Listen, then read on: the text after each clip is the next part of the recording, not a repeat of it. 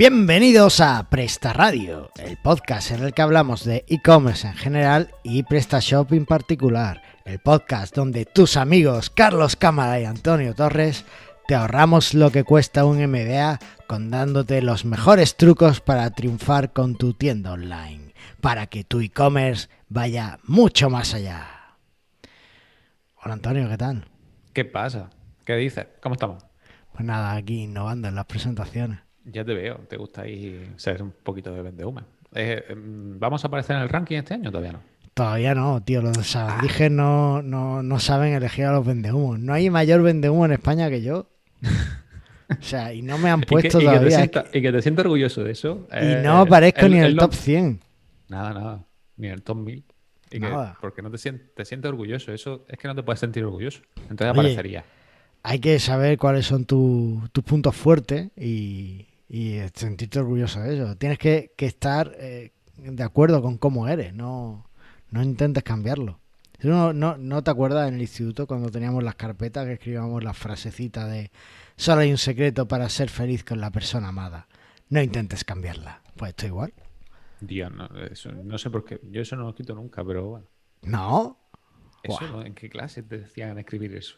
No, eso lo tenías en la carpeta, se lo enseñaba a las niñas, las niñas decían, oh, qué sensible Ah, era, era tu eres". forma de ligar, vale. Claro, el vende humo, el vende humo Claro. de toda la vida. desde, es que desde pequeño, desde pequeño. Desde pequeño, eso es algo con lo que uno lo lleva en la sangre. Totalmente. Oye, ¿qué estás haciendo ahora? Pues nada, pues ya ves, aquí estamos liados con eso que. Bueno, en principio estoy preparando una formación de PrestaShop y tal, que ya veremos más adelante que a lo mejor hace una plataforma para ello, pero esto es para, para un cliente privado. Además, he dado formación de PrestaShop oficial, porque al ser partner, pues, pues también me lo era Sí. obligatorio. Y aparte de ello, pues estamos terminando, estoy rehaciendo la web desde Blender, ya que Nacho la hizo en WordPress, pero no vamos a sacar, o sea, está para mientras tanto, pero yo la estoy haciendo en, en PrestaShop, porque vamos a vender los módulos y tal. Creía que iba a decir en Joomla. No, no, no, no, no, no. Joomla ya tiene lo suficiente con el con el partner de Google, ¿no? Que, o algo Ahora así hablamos de eso. Eh, sí, vamos a hablar de eso ahora. Venga, Sí, bueno, sí. sigue, sigue. Bueno, y, haciendo módulos. O sea, se- seguimos haciendo, terminando algunos módulos. El de blog está ya listo, está ya, está ya listo para, para sacarlo. Y el de el que te pasé de HTAC también. He hecho otro de fax, de fax robots. eh, a, a nivel el de robots, te quité, sí. He hecho otro de fax para categoría y marca, ¿vale? Que está, está muy chulo, sobre todo a nivel de SEO, muy, muy SEO. Y bueno, pues tenemos ahí, o sea, hay un puñado de módulos que, que tengo medio hecho y que quiero eh, pulirlos para sacar a la venta. Así que poco a poco vamos haciendo. ¿Y Qué tú qué guay. Bueno, mira, yo estoy usando tu módulo de robots y bien, Sí. me ha- de momento bien, no me ha, Google no ha explotado ni me ha dicho esto No te, es no- Black no Hat", te ni nada ha de desindexado nada todavía. No me ha desindexado nada. Que yo, Joder, que eso yo era una cosa que tenía puesta para ti. Y después, por otro lado, tengo, bueno, estoy aquí eh, guardando todo el dinero que le ha dado Google a Joomla. Estoy aquí guardándolo en caja. eres el tesorero. no- Era el tesorero de Joomla. Bueno, como soy parte de Joomla, pues todos nos hemos llevado un cachito, ¿sabes? Oh. Entonces, ¿Cuánto, Bueno, cuánto te ah, te ha- ¿A ti cuánto te corresponde? ¿Cuántos millones te, ha- te han, te han dado a ti? un 10%. Yo. Sí, así, directamente. Bueno, eh, vamos a aclarar eso porque esta semana he visto a muchos SEO que no tienen ni idea de, de qué va la cosa, eh, diciendo que Joomla había recibido dinero de Google, que le augura el futuro que tenía no sé quién, que no sé cuánto. Ah. Eh, Google ha, ha abierto la caja y ha dado dinero a un montón de, de organizaciones y de CMS eh, que se dedican a, a, bueno pues que son libres que son de código abierto de código libre y que bueno pues para según ellos para mejorar la pluralidad de la web.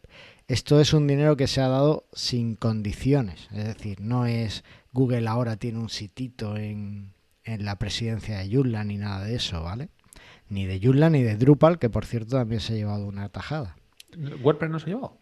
WordPress creo que no A ver, ¿Quieren quitar a WordPress o qué pasa? No, pero con WordPress tienen otras eh, ayudas. Para empezar, eh, esta no es la primera vez que Joomla o cualquier CMS recibe apoyo de Google. Por ejemplo, el Google Summer of Code se realiza todos los años y todos los años tiene eh, participación de WordPress, de Drupal, de Typo3, de un montón de CMS. PrestaShop creo que no está. Y, y, en ese, en ese, en esa época, o sea, durante todo el verano, lo que se realiza es que eh, estos proyectos, estos CMS, le aportan problemas que tienen y Google se encarga de asignarle estudiantes de programación para que los corrijan y los solucionen. Y paga el evento, y paga todo el merchandising, y paga un montón de cosas. Incluso creo que les paga a los estudiantes y a los mentores de los estudiantes. Es decir, que, que es algo bastante... Que, que, lleva tiempo aportando dinero a, a, la comunidad abierta. Por otro lado, en Joomla además usamos eh, las soluciones de Google Business o Google Office para, para, todo lo que es la gestión interna de grupos y demás. Y creo que como partner es algo que nos facilita gratuitamente Google, es decir, que no, no nos aporta nada. Y ahora, bueno, pues simplemente se ha puesto un poco más, eh, Google ha decidido dar algo más de dinero y simplemente por apoyar la difusión libre de, del conocimiento, ¿no? Que es lo, para lo que sirve un CMS al fin y al cabo. Es un dinero que viene estupendamente a una entidad como Yulla que dependía mucho de los eventos para cerrar acuerdos con otros eh, partners y que con los eventos pues estamos viendo que no como está la situación actual pues no estamos cerrando apenas partners ni, nada de eso. Entonces pues viene genial. No es vender nuestra alma al diablo no es hacer un como por ejemplo eh, WordPress y Google han hecho un CMS partiendo del código de WordPress que no recuerdo cómo se llamaba exactamente, pero era algo así como Newspress o algo así, o no, no lo recuerdo. Y, y, se está usando en muchos periódicos online. O sea que no, no es nada de eso, es simplemente Google apostando por, por entidades que, que llevan tiempo eh, facilitando que la gente haga la web, ¿vale? No es, no es mucho más. Bueno, política aparte. Eh, Estoy terminando un módulo, bueno, he terminado un módulo de, de modificar un módulo que había hecho alguien para exportar los productos de PrestaShop 1.6 a CSV para poder subirlos a... Tengo un cliente con 1.6 que le estoy mirando 1.7, pero mientras tanto pues necesita, okay, okay. necesita el módulo. Y bueno, pues se lo he corregido para que hiciera un par de cositas que él necesitaba para subirlo a los marketplaces. Uh -huh. Y eh, por otro lado estoy aprendiendo accesibilidad. Llevo tiempo aprendiendo accesibilidad, pero digo esto porque en el último episodio de Mastermind Joomla, que espero que hayas escuchado, Antonio, Hombre, claro, hablamos con un experto de accesibilidad de la comunidad WordPress, con Vicente Sanchís, y hablamos un poco sobre lo importante que es, cómo hacerlo y, varias cosas más. Es un episodio en el que, aunque esté en el podcast de Joomla, recomiendo a todo el mundo porque apenas hablamos de Joomla y hablamos de accesibilidad. Y es algo súper importante, no solo para una web normal, sino para una web de e-commerce de e más todavía. Ya ve. Así que... Y es una cosa muy olvidada, ¿eh? la accesibilidad, algo que nadie se, nadie se preocupa, mirarlo. Nadie se preocupa y es más importante de lo que pensamos porque accesibilidad no es eh, simplemente que, que un ciego pueda ver tu página. Claro. Que también es que, por ejemplo, una persona que no distingue dos colores que son muy parecidos pueda ver tu página. Correcto. Y que haya un buen contraste, que se pueda hacer bien. Tiene mucho que ver también con la usabilidad. Está muy, muy ligada. Así que, bueno, eh, echarle, un, eh, echarle una oída al episodio lo recomiendo eh, fuerte porque creo que es muy interesante que todos empecemos a hablar. Y ya hablaremos aquí de accesibilidad en e-commerce, a ver si encontramos un, un experto en e-commerce concretamente que, no, que nos hable de accesibilidad porque creo que es algo que todos tenemos que tener en cuenta. Y poco más, mucha consultoría y muchas cositas aparte, así que no hay, no hay mucho más. Muy así bien. que, ¿te parece si pasamos a las novedades? Dale. Venga, pues vamos allá.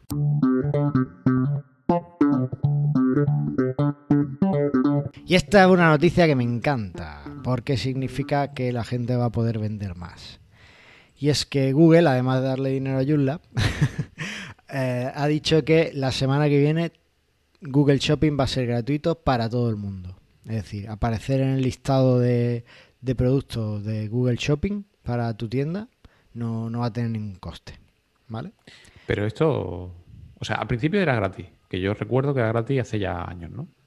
Lo pusieron de pago y otra vez lo van a poner gratis. ¿Qué, otra vez lo van a poner gratis, sí. ¿Cuál es el objetivo? Pues parece ser que han estado haciendo pruebas eh, con la pandemia en Estados Unidos y sí. les ha ido bien el tenerlo gratis y han dicho que lo van a dejar gratis. Tú vas a poder seguir pagando anuncios en Google Shopping y van a aparecer como anuncios y van a aparecer destacados, pero si no quieres pagar, bueno, pues vas a poder tener Google, Google Merchant, ahí tus productos en Google Shopping gratis, ¿vale? Lo único que hay que hacer, pues lo típico, tienes que darte de alta en Google Merchant, eh, subir tus productos mediante un feed XML y hay módulos que te lo hacen estupendamente en PrestaShop. Y incluso para el 1.6 había un módulo del propio Google. Lo que pasa es que ya no está, creo que ya no está disponible. Pero bueno, hay, muchos desarrolladores que han hecho un módulo que, van, estupendo. Y finalmente, eh, dentro de Google Merchant, asegurarte que participe en el programa de Surfaces, eh, que sería algo así como superficies, no sé cómo lo traducían, de Google. Eh, lo bueno de esto es que ya podrán instalarse mi módulo de Easy Google Customer Review si lo quieren, para mejorar un poco también sus puntuaciones en Google Merchant. Así que muy bien, eh, estoy muy contento por todo, porque me va a permitir vender más módulos y porque la gente va, a poder vender más fácilmente. Así que, oye, eh, ¿qué, ¿qué tip del podcast tenemos? Pues. Nos has traído. No, yo no te he traído nada. Hoy me lo has traído tú y me huele a que ha sido mucho de tema de accesibilidad, ¿verdad? Puede ser, puede ser que esté algo relacionado. Pues es eh, comprobador de contrastes de colores. ¿Qué te hace esto exactamente? Mira, pues tú sabes, te voy a poner el ejemplo. Tengo una, una tienda online que sacamos hace poco y tal, que, que, me tenía un verde fosforito de estos que hacen daño a la vista y quería el botón de comprar fuera de ese color. Y es un botón que, que cuando le ponías el texto blanco dentro no se veía nada. O sea, era todo, parecía todo blanco, te, hacía daño en el ojo.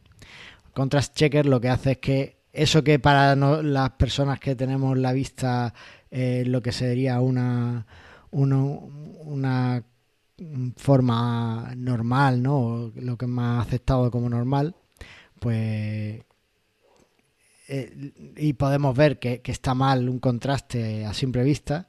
Bueno, pues hay veces que hay personas que no tienen, eh, que tienen los, los, niveles de contraste de su ojo, la forma en la que ven los colores, hace que, sea más problemático algunos contrastes.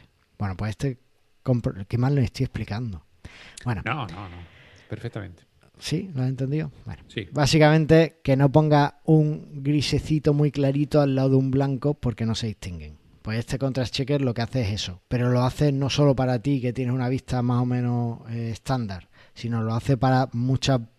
Eh, te comprueba ese contraste para todos los posibles problemas que pueda tener una persona que, que vea que vea los colores con dificultades o diferentes a como los ves tú. ¿Vale? Muy bien.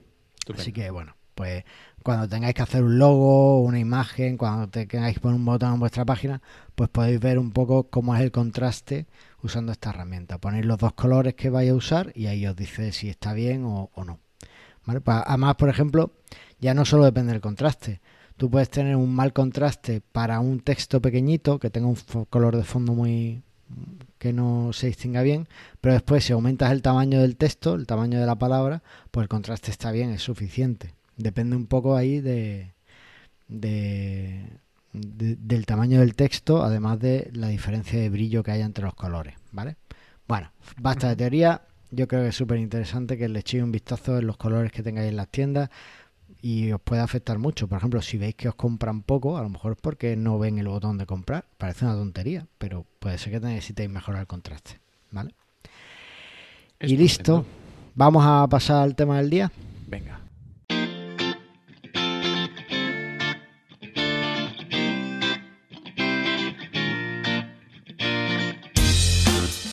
Y como tema del día vamos a hablar de la multitienda en PrestaShop. Wow multitienda. Esto es porque un usuario nos lo pidió hace algún tiempo, nos mandó un email y nos lo dijo. Y, bueno, pues vamos a traerlo y, hablar de, del tema, que es verdad que es algo que no habíamos hablado y yo personalmente sí lo he usado algo. ¿Tú lo has usado en alguna tienda, algún proyecto? Sí, lo, lo he usado, lo he usado. Y no, no me ha convencido mucho, pero bueno, vamos a hablar de ello. Bueno, lo primero, aunque el usuario nos pedía, no digáis cómo se activa y tal, que para eso ya vemos los vídeos de Antonio en YouTube. Así que no, no vamos a hablar ah. explícitamente cómo se activa. Pero sí vamos a mencionar un poco las opciones que hay de, tener multitienda en PrestaShop. La idea de la multitienda en PrestaShop, para empezar, es mm, que puedas tener todas las tiendas separadas que quieras dentro del mismo PrestaShop, ¿vale? Por ejemplo, eh, una opción sería tener una tienda de electrónica y otra tienda de mm, alimentación, por ejemplo. ¿Vale? Podrías tenerla dentro de un mismo PrestaShop. De esa forma tienes una única tienda online, tienes que gestionar un único CMS. Los módulos que compren te van a servir para las dos tiendas, todo va a servirte para las dos tiendas, pero tú solo mantienes una tienda, aunque para el cliente sean dos separadas. Esa es una opción. La otra opción es, por ejemplo, pues para tener separados los clientes, ¿no? Por ejemplo, pues creo que lo, comentábamos en el episodio de internacionalizar tu tienda PrestaShop, que es una opción tener una tienda para Portugal, por ejemplo, y otra para España. ¿no? Entonces, y otra para Italia, y otra para. Y así, bueno, pues como que tienes separadas las tiendas, tienes separados los clientes, pero eh, realmente solo gestionas una única tienda. Correcto. ¿Cómo funciona esto? Bueno, pues tú eh, en PrestaShop tienes que habilitar las opciones de la multitienda y entonces te va a preguntar, oye, ¿cómo quieres que sea tu multitienda? ¿Por dominio? Es decir, que tengas un dominio diferente para cada una de las tiendas o por directorio virtual. Por directorio virtual sería, pues por ejemplo, eh, que tuvieras una tienda que sea mitienda.com barra mm, electrónica, pues sería tu tienda de electrónica. Mitienda.com barra salud, pues sería tu tienda de salud. Y así, ¿vale? Esa sería un poco la, forma de, directorio virtual. Digamos que es como una carpeta que no existe realmente en tu servidor, pero que PrestaShop pues como que te redirige el tráfico y lo gestiona todo estupendamente desde ahí. Muy bien. ¿Qué te parecen las dos opciones de la tienda? Hombre, están bien. Ya depende un poco para lo que quieras, claro, lo que tú has dicho. Yo, si tengo dos tiendas, pues montaría dos dominios distintos. No lo montaría bajo el mismo dominio. No lo sé. O sea, no, no me cuadra mucho el, que haya una multitienda montada en su directorio. No lo, no lo llego a ver. O no lo. No sé. No sé en qué caso podría estar bien tenerlo en, su directorio. A lo mejor pues para el tema del idioma, pero yo no haría multitienda con idioma. Por los idiomas, digo, eh, activaría, o sea, montaría el multidioma y punto. Pero si no es por eso, no, no, lo, no lo llego a ver muy claro de hacerlo en su directorio, aunque ahí está la posibilidad. Yo, mira, el de su directorio lo he entendido este verano, que estuve haciendo consultoría con una gente que estaba haciendo una tienda eh, con PrestaShop y la hizo multitienda, porque era un grupo grande de empresas y tenía diferentes subdivisiones. ¿no? Entonces, como por ejemplo, pues vamos a suponer que nuestro vendedor café favorito, Félix de cafetearte.es, pues decide tener cafetearte.es barra café y otra que sea cafetearte.es barra té. Pues digamos que tendría dos subdivisiones diferentes y, ahí pues tendría las tiendas separadas, ¿no? Pues, una forma de hacerlo por subdirectorio pues podría ser así. Aunque en este caso, pues a lo mejor por categoría tiene más sentido, en fin. Pero para divisiones, digamos que, que es como cuando Félix ya crezca todo, crezca todo lo que puede, pues tendrá una tienda de solo café y otra tienda de solo té y otra de solo mate y otra de solo eh, bebidas orientales raras. Pues entonces podrá separar en diferentes eh, multitiendas y en diferentes directorios. Vale. En este caso, o sea, PrestaShop también, por lo que yo probé hace tiempo, te dejaba compartir usuario y carrito si querías, ¿no? Eso es, sí. En este caso sí tendría sentido compartir carrito, sobre todo. Puedes decir, bueno, si o sea, en este caso, ¿no? En el que tiene varias tiendas, una para café y otra para té. Mm. Lógicamente, el mismo usuario que te compre té o café bajo su directorio, a él no le importa que esté tienda separada. Lo que quiere comprar mejor las dos cosas. Entonces ahí sí tiene sentido compartir carrito. Ahora, lo que mm. no tiene mucho sentido es dos tiendas distintas, una de electrónica y otra de zapatos, como has dicho, compartir carrito, porque son dos dominios distintos y es muy raro que vaya a ceder una a la otra, ¿no? Pero, pero bueno, solo saber que está la opción de compartir carritos que o lo activa en el momento de quedar de alta la multitienda o no lo puedes activar nunca. Sí. O, pero bueno, hay que tenerlo bien claro. También eso provoca un poco más de mm, fastidio a la hora de gestión, ¿no? Porque si empieza todo a compartir, ya no sabes de qué tienda o te lo va marcando, pero un poco más follón y tal. Ya es tener muy claras las prioridades antes de activar o desactivar nada. Porque una vez que activa la multitienda, no hay vuelta atrás. Bueno, sí hay vuelta atrás. Puedes activarla, pero me refiero que ya no ah. puedes decir, pues ahora quiero compartir los carritos o ahora quiero dejar de compartir los carritos. Ya, eso sí, eso sí. ¿Y qué problemas podemos tener en la multitienda? Bueno, pues problema. ¿Con qué problema te has encontrado tú específicamente, si te has encontrado alguno? Yo sí me he encontrado alguno. Primero problema, entiendo que eso cada vez estaba mejorado, ¿no? Pero la 1.7 fue muy caótico al principio. O sea, yo monté una multitienda, la 1.7.4, la 1.7, sí, la 1.7.4, y la verdad que iba bastante, fallaba mucho. O sea, en general fallaba. Porque, o sea, te metía y el producto no lo encontraba cuando realmente estaba compartido en esa tienda, eh, guardaba los productos para esa tienda y no se guardaban. Había muchos errores. Entiendo que con la última versión la habrán arreglado. Aún así, es un histórico de prestaciones que en la 1.6 tampoco iba muy, muy bien. O sea, iba bastante mejor que cuando yo probé en la 1.7, pero no era su punto fuerte. Ahora, hacía la función que tenía. A veces daba errores. Y otro punto es que hay muchos módulos que no están integrados para multitienda. Entonces, si no están integrados, pues no sabe, no sabe exactamente si te va a funcionar, si no te va a funcionar, si qué te va a hacer. Sobre todo mm, módulos críticos como puede ser el de cambio de URL o cosas así, que eso es muy complicado porque empieza a hacer redirecciones, empieza a hacer cambios de, de un de una tienda a otra y me daba bastante problema en ese aspecto. Vale. En lo de los módulos estoy, estoy de acuerdo, ¿vale? Hay, hay módulos que, que no están bien pensados para la multitienda, pues por lo que sea. Pues normalmente cuando te pones a desarrollar, si no te has encontrado con muchas multitiendas, pues no piensas en la multitienda. Piensas en solucionar el problema para una tienda normal, que además es lo más común en PrestaShop es tener una única tienda. Entonces, bueno, pues a veces es posible que, algunas cosas fallen. Es verdad también que PrestaShop desde la 1.6, o al menos yo que llevo trabajando módulos desde la 1.6, sí tiene el framework muy bien pensado para que tú como desarrollador no tengas que pensar en la multitienda demasiado. Es decir, si no piensas en la multitienda a la hora de desarrollar el módulo, y si es un módulo que no es excesivamente complejo, va a ser una, integración muy fácil de multitienda, no va a tener muchos problemas. O al menos yo, mi experiencia ha sido esa, que no, no tiene muchos problemas. Si es un módulo un poquito, si, y si quieres considerar la multitienda, pues solo tienes que tener en cuenta un par de parámetros y ya te funciona en multitienda sin problema. Yo no he tenido, yo, yo la multitienda, tengo ahora mismo una tienda en multitienda y va bien en 1.6. No he tenido ningún problema de, subir, de cambio de productos y demás historias. Los problemas que sí he tenido ha sido con la conexión de servicios externos, con la API. Parece ser que a los desarrolladores de servicios que se integran con PrestaShop no les gusta nada la API de multitienda.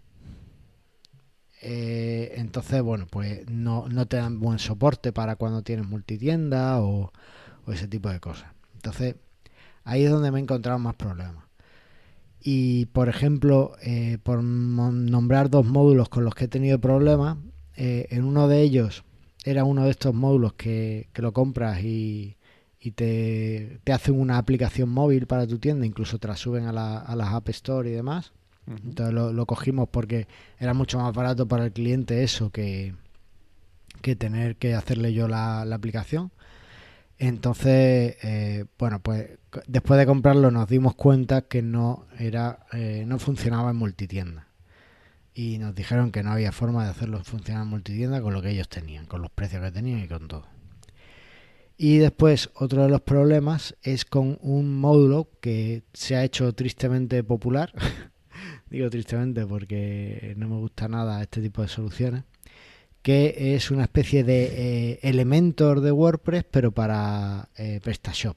¿Una especie? Una especie, no, no, el Elementor. No, no, es ese, es otro. No, es que es un módulo que se vende como Elementor para PrestaShop.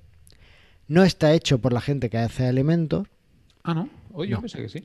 Está hecho por unos terceros que dicen que tienen la aprobación de los desarrolladores de Elementor, es decir, que Está como...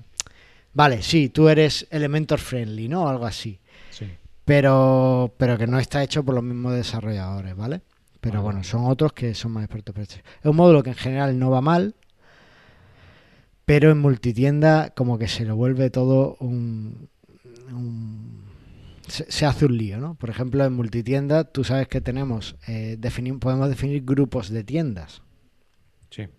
Entonces, para entrar y poder ver todas las opciones de, de, acceso gráfico y de, cambiar la interfaz de forma gráfica, tienes que estar en el grupo de multitienda. aunque tú fueras a cambiar solo para una tienda concreta. Ya. En fin, era una cosa como... Es una cosa que necesitan trabajarlo un poco más. Y bueno, fuera parte de eso, pues no me he encontrado muchos más módulos con problemas. Ya digo, dos módulos que, hacen cosas como muy específicas. Uno era porque necesitaba la API y no les parecía bien tener la API de multitienda. Y otro es el módulo este de Elementor, que bueno, pues es un módulo complejo realmente, que hace muchas redirecciones internas dentro de PrestaShop además, para poder conseguir eh, tener una, una interfaz lo más fácil y amigable posible. Entonces, eso es Hombre, lo que... la verdad es que PrestaShop por, por sí, cuando metió la multitienda, que ha hecho muchos parches históricos, sobre todo en base de datos, ¿no? Que empezó a meter product, product barra baja shop. Eh, empezó a meter cosas así que hay veces que tira datos de, una tabla y otros datos de otra. Hmm. Ahí siempre me ha dado, entiendo que en versiones puntuales que han ido arreglando, pero siempre me ha dado algún error. De que había veces, sobre todo al principio de la 1.7, en el que el precio del producto dentro de la administración lo cogía de la PS Product y fuera lo cogía de PS Product Shop. Y se volvía un poco loco. Y sobre todo todos esos integradores que tú dices, porque hay muchos integradores que, que, claro, es que la API también entiendo que la pensarían sin multitienda y luego la parchearon. Y ahí a lo mejor donde vienen los problemas. No lo sé. La verdad es que nunca he trabajado con la API multitienda, pero, pero entiendo que puede ser por algún tema de ello. También es verdad que PrestaShop ha ido, pues, como digo, parcheando ciertas cosas hasta que ha ido haciéndolo funcionar. Pero, sí. A ver, eh, la estructura de PrestaShop es compleja en sí, de la base de datos. Si encima le metes una multitienda en mitad de camino, pues como que puede ser aquello una, locura. Eso, eso es cierto. Eh, después, el rendimiento del servidor, ¿cómo lo ves? Pues yo sinceramente no tenía problemas de rendimiento. Yo lo he visto, o sea, lógicamente al tener multitienda pues hay más datos, pero no he visto problemas en el rendimiento. También es verdad que, depende, o sea, las tiendas que yo he montado normalmente han compartido productos. Ahora, si a lo mejor tienes tiendas con productos totalmente distintos, como tú decías, una tienda de electrónico y otra de zapatos que no tiene nada que ver, pues sí, pero como la mayoría de las tiendas ha sido más para que yo he montado. Ha sido una tienda para proveedores y otra tienda para clientes. Al final el stock es el mismo, los productos son el mismo, pero lo quieres separar porque una tiene que estar registrado y el otro no. Y cosas así. Ya. Sí, a ver, eh, cuando no olvidemos una cosa, los servidores cuanta más información tengan en la base de datos, pues un poquito más lento se vuelven. Entonces es normal que, puedas llegar a tener problemas de rendimiento. También hablando con algunos desarrolladores que llevan desarrollando para mm, prestación mucho más tiempo que yo, pues sí me han comentado que, antes de meter la multitienda, antes de que la multitienda estuviera en el sistema, pues prestación era mucho más rápido, ¿no? Entonces, bueno, pues eso también supongo que cuando metieron todas las tablas de multitienda, pues es verdad que se incrementan un poco las consultas, el tamaño de la base de datos también crece. Es normal que, vaya perdiendo un poquito de, rendimiento. Aunque claro, al final es como todo. Todas las eh, funcionalidades extra que vayamos metiendo, pues van a hacer que, que esto crezca y que sea un poquito más lento, ¿no? Por eso también pues van mejorando servidores, van mejorando la tecnología, van mejorando PHP, van mejorando todo. Y después hay otro pequeño problema y es que eh, digamos que aparece una doble configuración de tienda, ¿no? Eh, que puedes tener, un, si, depende cómo hagas la multitienda, puedes tener eh, un, un, un caso en el que tengas que cambiar o sea, tengas diferentes títulos para las diferentes tiendas, que quieras hacer cambios en la plantilla y tengas que tener en cuenta las dos tiendas, sobre todo si además van con idiomas diferentes y ese tipo de cosas, ¿no? Al final es una pequeña sobrecarga de, de que vas a tener que hacer repetir algunas configuraciones, ¿no? Sí, totalmente. Bueno, eso hasta aquí lo malo, y, pero alguna ventaja tendrá, ¿no? Si no la gente no lo haría. Hombre, eh, ventajas tienen muchas, pero también a mí a nivel de desventaja eh, que está equilibradillo, ¿no? como las que me he montado más funciona mal. Tú dices que tiene una producción y tal, pero yo casi siempre tenido que al final montar dos procesos aparte eh, y sincronizar esto y demás. Pues no, no lo he llegado a funcionar al 100% con alguna tienda. Pero claro, ventajas tiene un montón. O sea, sobre todo, sobre todo eso, ¿no? El, que si tienes dos tiendas que es para vender lo mismo, pues no tienes que estar teniendo actualizados dos, dos productos distintos, dos estos distintos, hacer réplica de, ese trabajo, ¿no? Y así lo tienes todo unificado en un solo sitio y es mucho más sencillo. Para mí es uno de los mejores beneficios que tiene, ¿no? El, poder, eh, la gestión que es mucho más sencilla porque es de solo un sitio, el producto lo, lo modifica una vez y se modifica para todas. Y eso me parece lo más, lo más útil. Claro, y además, por ejemplo, si quieres tenerlo en Google Shopping o en Google Merchant ahora que, es gratis, pues lo puedes tener fácilmente gracias a, esta integración con una sola tienda, ¿no? O, con una sola integración ya lo tienes metido. Eso al final ahorra, ahorra muchos muchos problemas. O por ejemplo, en el caso de que quieras usar los múltiples, los directorios virtuales, ¿no? La forma que hemos dicho antes de, de mi tienda.com barra lo que sea, pues eh, no, no necesitas instalar muchos PrestaShop en el mismo sitio, que al final eso es peor que tener un único PrestaShop en multitienda, sino que vas a tener eh, con la multitienda tienes esto resuelto, ¿vale?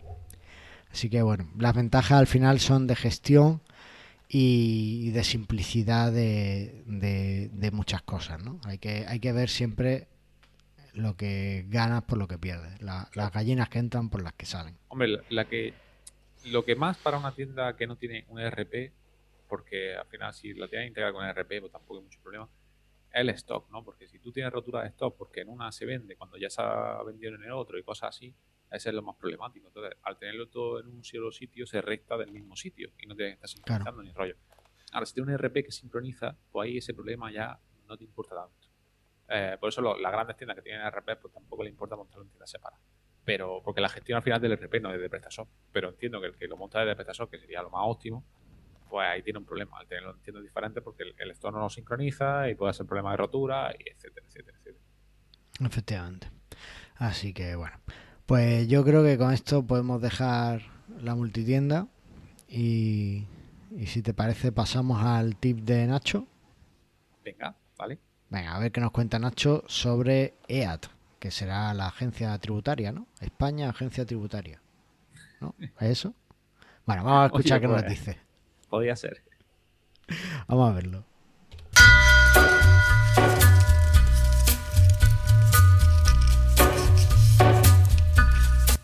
Hola, muy buenas. Soy Nacho Benavides, eh, SEO Manager de SEO Blinders y hoy venimos con un, con una tendencia más bien, ¿no? con una tendencia en Google eh, en los últimos años que, es el tema del, del IT.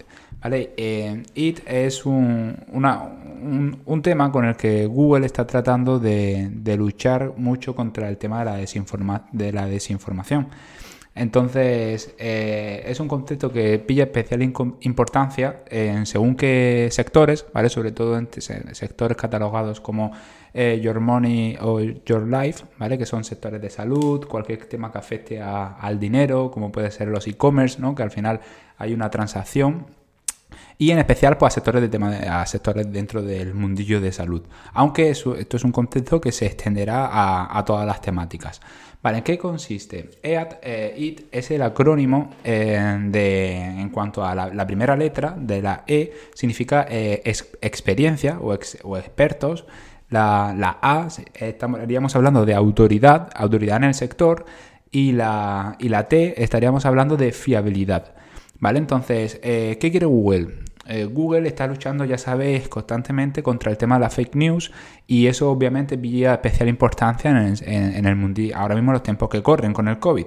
Entonces tiene que afinar muchísimo el algoritmo para saber si la persona que hay detrás de un e-commerce o detrás de ese contenido que estás visualizando eh, es realmente un experto.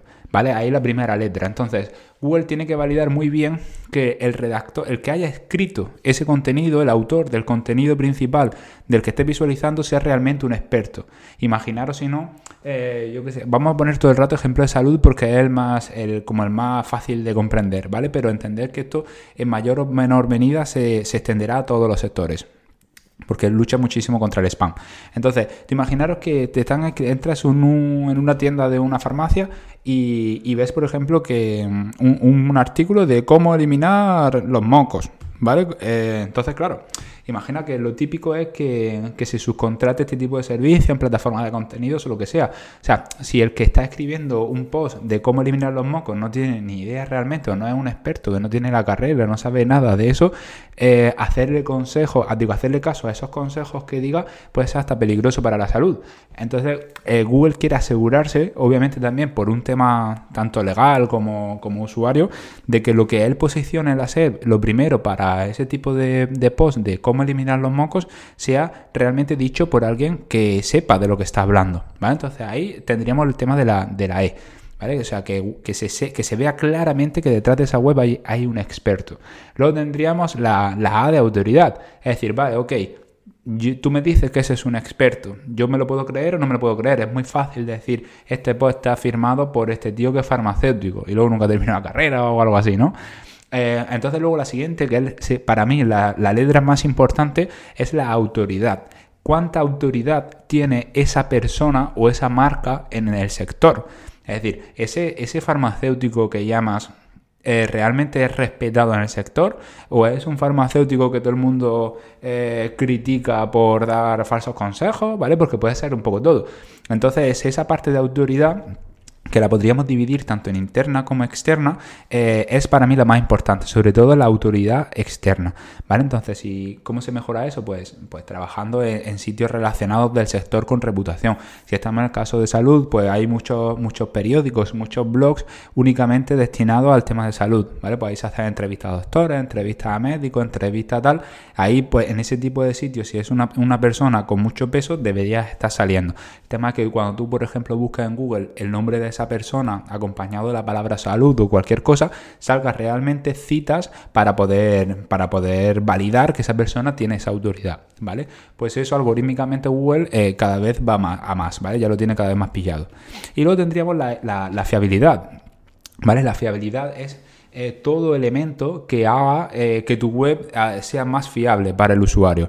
¿vale? Es decir, eh, esto con el tema de lo de lead, hay, a día de hoy Google todavía no lo tiene completamente atado algorítmicamente y se apoya muchísimo en revisores manuales. ¿vale? Entonces Google tiene una serie de subcontratas con muchísimas, con, algunas empresas y donde hay miles de revisores manuales pasando a día de hoy por cada una de las páginas web más importante, más pasarán con una serie de un checklist y, hay preguntas tipo, y bueno, todo esto está oficialmente, os dejaremos el link en la descripción a, estas guías que os comentamos, pero todo esto, eh, es, cada revisor lleva con un checklist de preguntas y una, por ejemplo, pregunta te dice, eh, ¿meterías tu tarjeta de crédito en esta web?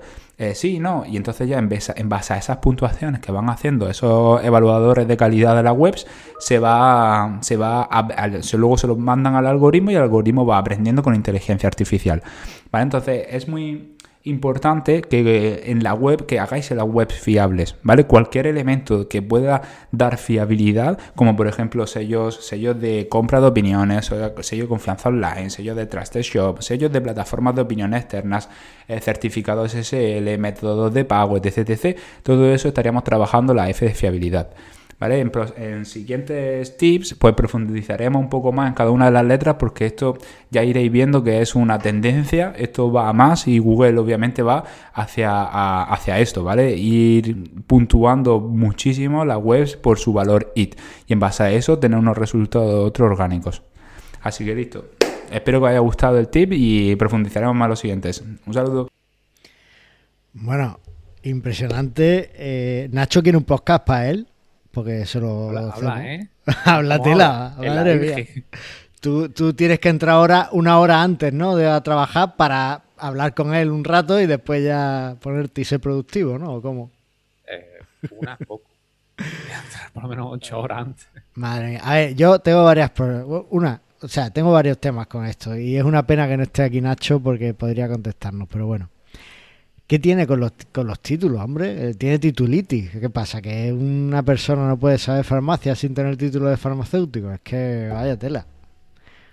Sí, a ver. si no es por el tener el título en sí, es por eh, ser reconocido, ¿no? Entonces entiendo. Si, que estudiar farmacia no es como estudiar otra cosa, ¿no? Entiendo que si no tienes título, pues es más complicado eh, tener cierta formación de eso. No lo sé. Pero no se refiere al título en sí, se refiere a que tú seas reconocido en Internet como, por ejemplo, tú puedes ser reconocido a nivel de PrestaShop, pues tú tienes un buen EAD para PrestaShop y todo lo que Ah. vayas a hacer a esa referencia, pues seguramente se posiciona mejor. O sea, que va a ser el fin de Presta Radio, ¿no? Como podcast. Vamos a perder ¿Por todas las referencias de... Que va, que va, si tú No. eres un- una referencia clave a nivel de PrestaShop, entonces pues te va a posicionar mejor. Claro, claro. Bueno, eh, después me ha dejado muy intrigado porque, claro, eh, yo aquí en el guion tenemos puesto, eh, Nacho va a hablar sobre el EAT, EAT, él lo pronuncia como EAT, que sería comer en inglés, ¿no? Él, él sí aprende inglés con Presta Radio. Pero después ha dicho, eh, y así tendríamos hecha la F de fiabilidad. ¿Dónde está la F? Yo también lo he pensado, he dicho, pero, pero entiendo que será la traducción, ¿no? De, de la T será la traducción a la F. A ver, eh, voy a buscarlo, tampoco lo sé. No, no sé, no sé, la, A la T, inventado, ¿eh? la F, no sé. Pues, eh, hombre, es muy SEO. Los SEO es lo que tienen, que a veces venden y se inventan cosas. Bueno, eh, venden humo. venden humo. bueno, eh, no, Nacho no vende humo. Nacho es un gran profesional SEO y, y bueno, seguro que, que este consejo pues os ayuda si estáis planteando una estrategia de contenidos y demás, pues que sepáis las cosas que vais a tener que tener en cuenta con el algoritmo IT de Google o EAT o como lo queráis llamar, o con la F o sin la F o lo que sea. O la agencia tributaria. Ya, O la agencia tributaria, eso es. Así que bueno, vamos a ir cerrando ya y si te parece vamos al feedback.